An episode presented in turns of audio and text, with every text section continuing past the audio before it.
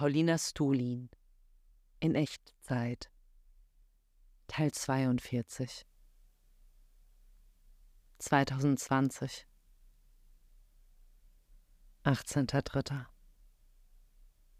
Ich bereite mich mental für den ersten LSD-Trip meines Lebens vor, den ich mir für heute Mittag vorgenommen habe. Vorhin nochmal ausgiebig dem Pflichtgefühl nachgegangen, aufzuräumen Dabei wummerte Timothy Learys Appell in mir. Embrace the chaos. LSD-Trip gescheitert. Die Pappe, die Alonso mir mal samt einem Packen mystischer Bilder in den Briefkasten geworfen hat, hat wohl während der jahrelangen Lagerung in meiner Schublade den Geist aufgegeben. Statt Verschmelzung mit allem Seienden und gnadenloser Konfrontation mit den Fundamenten der Wirklichkeit gab es einen abgefahrenen Hitzewall-Flash, fast schon Panik, als ich mich von einem auf den anderen Moment entschloss, es zu nehmen, das Fahrrad anhielt, die Pappe aus der Jackentasche holte, sie mir auf offener Straße in den Mund steckte und dachte, so, los geht's. Das war eigentlich schon das Aufregendste. Die folgende Stunde im Wald war ich natürlich die ganze Zeit in gespannter Erwartung, ob es gleich passiert. Alle paar Sekunden checkte ich meine Wahrnehmung. Ist das noch normal? Bewegen sich die Wellen auf der Seeoberfläche wirklich so zeitlupig oder fängt die Experience jetzt an? Als ich einen toten Frosch auf dem Boden erblickte und von einem leichten Schock durchwallt wurde, war ich einen kurzen Moment sicher, dass gleich was passiert. In Gedenken an Terence McKenna, der empfahl, zu singen, um mit der leichten Atemnot klarzukommen, die häufig mit dem Anfang eines Trips eintritt, tat ich dies, während ich tiefer in den Wald stapfte, beständig darauf gefasst, jeden Moment überwältigt zu werden. Doch der Schreck über den Frosch klang ab, und es geschah auffällig nichts. Ich beobachtete meine Ungeduld dabei natürlich kritisch. Mir war klar, dass diese Erwartungshaltung in dieser Situation völlig fehl am Platz war. Überhaupt. Immer. Aber ich konnte mich doch nicht des Wunsches erwehren, dass jetzt endlich mal der spannende Film beginnen möge, den ich schon die ganze Zeit herbeisehnte.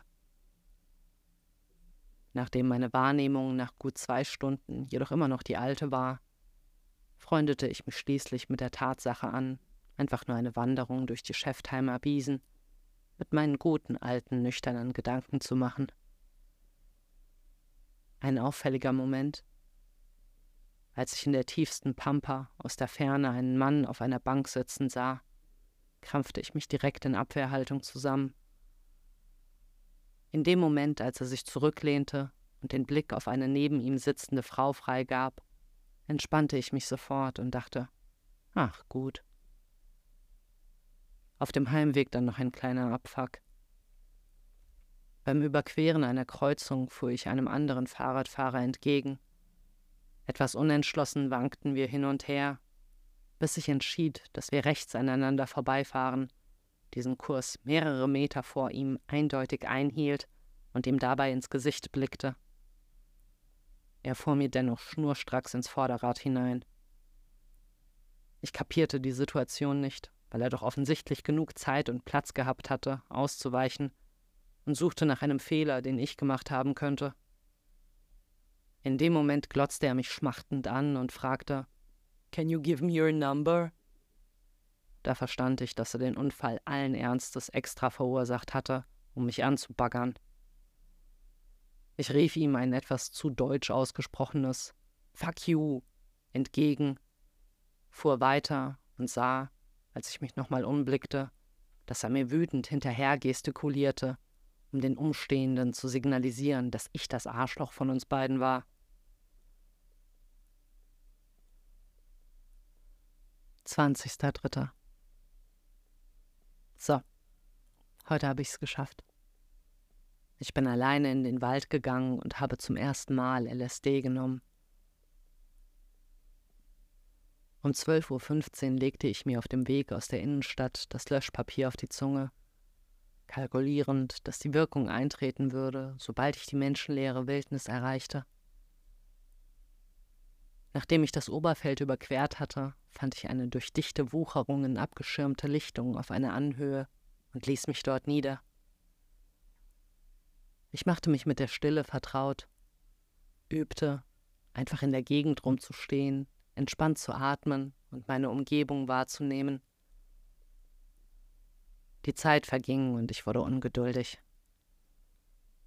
Ich schalt mich nicht schon wieder dieses Dienstleistungs-Mindset aller Jetzt will ich aber bitteschön mal was geboten bekommen, an den Tag zu legen. Doch ich musste mir von Minute zu Minute mehr eingestehen. Die prächtigen Bäume, den strahlenden Himmel und die zärtliche Frühlingswärme, zwar perfekt, aber doch ziemlich langweilig zu finden. Ich beschloss weiterzuziehen. Der Wald war größtenteils noch winterkarg, doch die ersten Knospen schon zerspellt. Ich stapfte durch das raschelnde Laub, stieg über umgekippte Baumstämme, brachte Äste durch mein Gewicht zum Knacksen. Ich bemerkte, dass ich in einen trottenden Schritt verfiel, riss mich am Riemen und begann zu schreiten. Inzwischen war über eine Stunde seit der Einnahme vergangen, und ich konnte immer noch keine Veränderung bemerken. Ich achtete übergenau auf jedes Detail, lauerte gespannt auf den Moment, in dem endlich etwas aus der Reihe tanzen würde. Doch alles blieb beim Alten. Ich setzte mich hin und schrieb Ich will, dass jetzt endlich mal was passiert. Ich will, dass es ernst wird. Drama. Tanzwirklichkeit, Tanz. Steh nicht einfach so da wie immer und glotze unverwandt zurück. Ich will was Besonderes. Ich will ein Spektakel mit aufwendigen Special Effects und allem drum und dran. Jetzt komm doch mal in die Gänge. Ich will Action. So richtig unsubtil, bitte. Das ist mir alles viel zu gewöhnlich hier. Keine Transzendenz, nirgends. Das bisschen Benommenheit kriege ich ja durch zehn Sekunden Luft anhalten besser hin. Wow, me. Na komm, rück's raus. Ich bin bereit, komm mich holen. Das Schreiben belustigte mich, und so ging ich ein bisschen besserer Dinge weiter, bis mich ein verwachsener Pfad auf eine Anhöhe führte, deren ehrfurchtseinflößende Atmosphäre mich dazu anhielt, stehen zu bleiben und erneut mein Notizbuch herauszuholen. Schon erstaunlich, wie ich hier stehe, wie eine empfangsbereite Antenne, und die Stille mich umflittert. Doch alles bleibt brav. Alles ist in Realität einbetoniert, nichts entreißt sich. Die Naturgesetze finden planmäßig statt. Ich bin mir bewusst, dass es traurig ist, wie verzweifelt ich nach etwas lechze, das mich aus meinem vertrauten Trott kickt.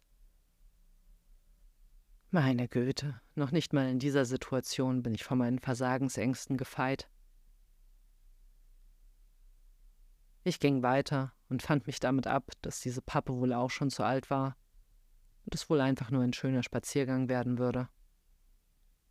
Bis mir plötzlich ein Rülpser entfuhr, der verdächtig sauer schmeckte. Irgendwas musste da am Werkeln sein. Leichte Übelkeit und Sodbrennen entflammten in mir die Hoffnung, dass da doch noch was gehen würde. Da war immer noch nichts, was mit den psychedelischen Animationsfilmen zu tun hatte, in denen den Gegenständen Tentakeln wachsen und sich in Spiralen kräuseln. Aber eine intensivierte Wahrnehmung jetzt doch, ja. Ich kniete mich hin und notierte. Schon anders jetzt aber immer noch nicht so, dass man eine interessante Story daraus schmieden könnte. Eigentlich bin ich ganz froh, dass es jetzt nicht so 70er Jahre mäßig mit diesen ganzen Fraktalmustern abgeht. Fand ich eh immer hässlich. Ich bin so erwachsen. Etwas keimte auf. Ein sanfter Zauber begann, sich über die Dinge zu legen. Alles wurde satter Das Gras wurde grüner. Die Umgebung war nun in federleichtes Leuchten getaucht. Zarte Wärme. Ich schritt aus dem Schatten auf eine malerische Lichtung, die an manchen Stellen sumpfig war. Ich übersprang einen Matschgraben und erfreute mich daran, in dem sanft nachgebenden Boden einzusinken. Ich stellte mich an genau den richtigen Platz und sagte mir, dass ich eine Weile hier bleiben will.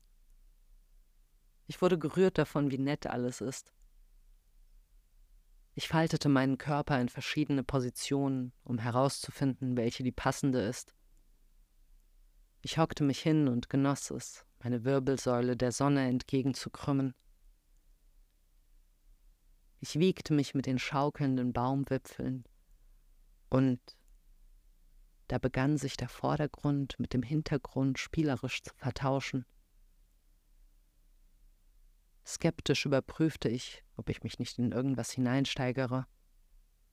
Doch die auffallende Innigkeit meiner Empfindungen überzeugte mich, dass da jetzt das in Begriff zu geschehen war, worauf ich die ganze Zeit gewartet hatte. Ich dachte mir, das darf man eigentlich gar keinem erzählen, wie unverschämt schön das alles ist. Es war alles ein einziges süßes Vergnügen. Die Tränen kamen, und ich hieß sie als angemessene Reaktion willkommen. Ich wurde weich. Um mich knisterte die liebe Luft. Immer wieder verfiel ich darin, mich von außen zu betrachten und merkte, dass ich mir damit die Erfahrung versaue.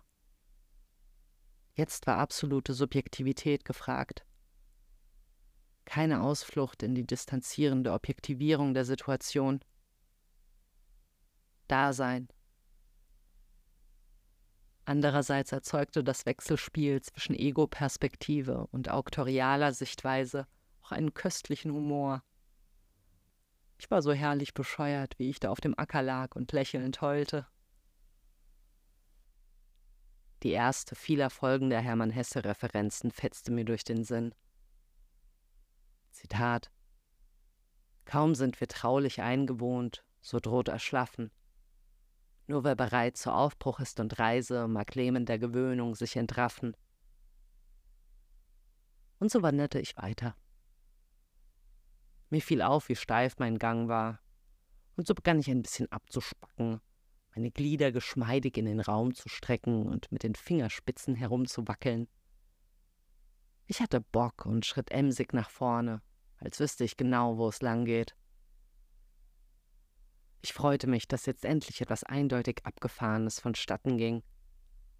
Eine angenehme Kühle durchstrich meinen Weg und gab Anlass, mich in meinen kuscheligen Kapuzenpullover zu hüllen. Der Anblick von grell gekleideten Menschen, die sich in einem entfernten See spiegelten, beunruhigte mich. Mit aller Wucht kam wieder dieser Blick von außen. Wie musste ich wohl rüberkommen? Sah ich total gaga aus? Könnte ich anderen Angst bereiten, sie gar traumatisieren? Ich riss mich zusammen und prüfte, ob mein Äußeres gegen irgendwelche gesellschaftlichen Spielregeln verstieß. Ich kam zu dem Punkt, dass ich abgesehen von meinem verheulten Gesicht einen unauffälligen Eindruck machen musste und legte mir für den Fall, dass mich jemand anspricht, den Satz zurecht. Alles gut, ich bin bloß ein bisschen aufgewühlt. Und übte, ihn mit einer seriösen Stimmlage auszusprechen. Doch niemand nahm von mir Notiz, und die potenziellen Feinde verwandelten sich in freundliche Zeitgenossen, die sich ebenfalls an der glorreichen Waldeinsamkeit ergötzten. Plötzlich überfiel mich Erschöpfung, und ich setzte mich in ein schattiges Plätzchen. Die unverrückbare Härte des Bodens vermittelte mir Sicherheit. Die Befürchtung erwachte, dass mich die Schwäche überwältigen würde, und so machte ich mich auf die Suche nach einem gemütlichen Rastplatz, um ein Nickerchen zu halten. Ich kam an einem Schild mit der Aufschrift Grenzweg vorbei und dachte, ja, ja, sehr lustig. Ich stieß auf ein paar kreisförmig angeordnete Bänke und lümmelte mich auf deren moosweiche Sitzfläche. Ich schloss die Augen und war baff über die grenzenlose Weite, die sich mir aufschloss. Absolute Schwerelosigkeit in alle Richtungen. Ich habe Annäherndes schon ein paar Male beim Meditieren erlebt, aber noch nie so total. Vom allumfassenden Schwarz begannen sich knautschende organische Bewegungen abzuheben. Da waren sie, die psychedelischen Fraktalmuster. Meine Eltern waren auf einmal sehr präsent, und ich erinnerte mich an die Bemerkung eines Freundes, dass manche Leute auf LSD ihre eigene Geburt wiedererleben. Mir wurde meine elementare Beschaffenheit klar. Ich war wuchernder Lebensschleim, gemacht aus wucherndem Lebensschleim. Ein bedrohliches Summen weckte mich aus meinem Schlummer. Ich öffnete meine Augen und sah mich einer Hummel konfrontiert, die mir immer näher auf die Pelle rückte, als wollte sie mich einschüchtern. Ich schnappte mir meinen Rucksack und rannte weg. Es wurde mir alles ein bisschen zu crazy. Ich setzte mich mitten auf den Weg, weinte ein bisschen und schrieb. Da ist es, dieses zu viel, nachdem ich mich die ganze Zeit gesehnt habe. Genauso wie es auf der Verpackung angepriesen war. Top-Ware, Top-Lieferung, gerne wieder. Ich bin nicht verkehrstüchtig. Gut mal zur Ehrlichkeit gezwungen zu werden. Ich bin an einem Ort, an dem ich noch nie war. Das Schreiben erfrischte meine Laune. Es war so cool, meine Hand über die raue Oberfläche flitzen zu sehen und dabei diese verschnörkelten Zeichenketten zu hinterlassen, während die Maserung des Papiers behäbig im Hintergrund waberte. Auf einmal hörte ich Schritte hinter mir und gemahnte mich wieder daran, einen passablen Eindruck zu machen. Ein liebes Gesicht fragte mich, ob alles in Ordnung sei, und ich antwortete Ja, vielen Dank der Nachfrage. Als ich wieder alleine war, kamen mir Zweifel, ob das alles korrekt ist, was ich da mache. Ich sah mich mit den Augen von Leuten, die mich verurteilen, meinen, ich sei ja wohl nicht mehr ganz richtig im Kopf, und empört sind, dass so jemand auch noch mit Kindern arbeitet. Und dann wieder fand ich diese Bedenken so unendlich albern. Das ist doch alles Quatsch mit dieser seriösen Fassade und dem so tun, als wäre man nicht einfach nur wuchernder Lebensschleim. Mich befiel eine tiefe Abneigung gegen diese ganzen lächerlichen Korsette, in die wir unsere chaotische Mannigfaltigkeit zwängen. Ich konnte mit einem Mal sehr gut verstehen, warum diese Droge so stark mit der Aura von gesellschaftlichem Außenseitertum behaftet ist und warum sich manche eine soziale Revolution davon versprachen, sie ins Trinkwasser zu mischen. Es war mir so unmöglich wie noch nie. Hochtrabendes Blabla, affektiertes Getue, feine Anzüge und künstliche Hierarchien ernst zu nehmen.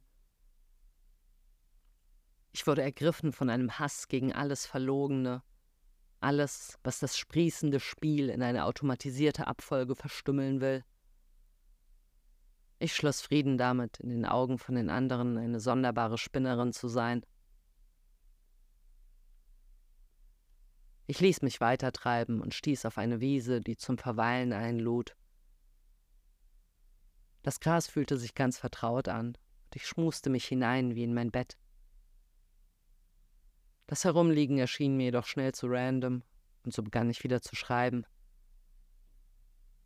Diese Hermann-Hesse-Haftigkeit schon wieder.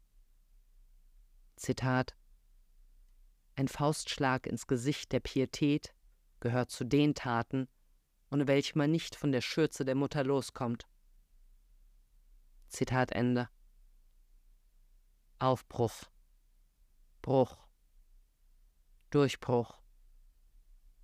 Dem Leben etwas ablauschen. Nichts ist harmlos. Immer wieder diese oasenmäßige Vorstellung von einer Portion Sushi, als würde die all meine Probleme lösen. Ja, jetzt reicht's aber auch langsam mal, ne? Ich mit meiner Erledigungstüchtigkeit schon wieder. Will die Erfahrung eintüten, ordnungsgemäß abhaken, einen Punkt dahinter setzen. Dabei geht es einfach immer weiter, klar. Es ist immer Ausnahmezustand. Plötzlich sprang von hinten ein kleines Kind in mein Blickfeld, schmiss mir das schelmischste Lächeln der Welt ins Gesicht und blaffte mich an. Na du alter Hase! Ich war begeistert und blaffte zurück. Na du junge Hase! Sein Vater eilte herbei, schimpfte das Kind und führte es peinlich berührt von mir weg.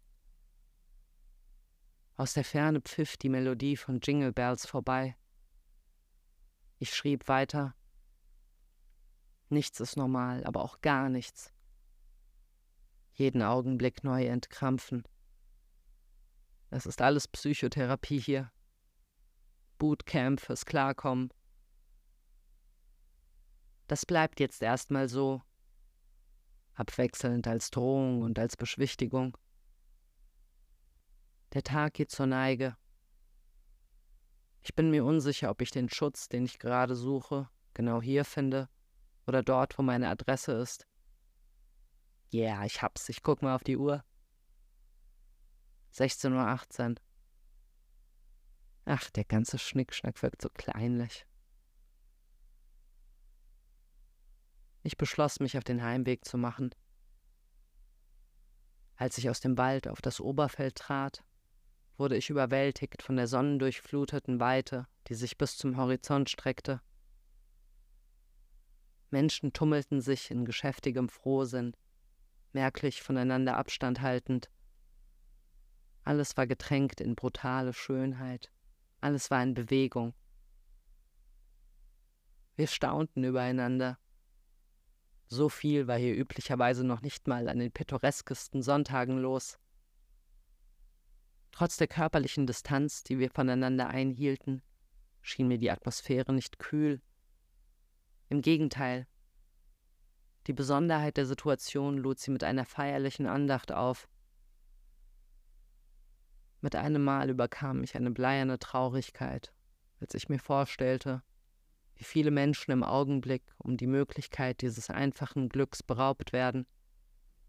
In Flüchtlingslagern auf Lesbos, an Beatmungsgeräten in kaputtgesparten Krankenhäusern, in Flugzeugen, die sie an Orte abschieben, an denen sie nicht sicher sind.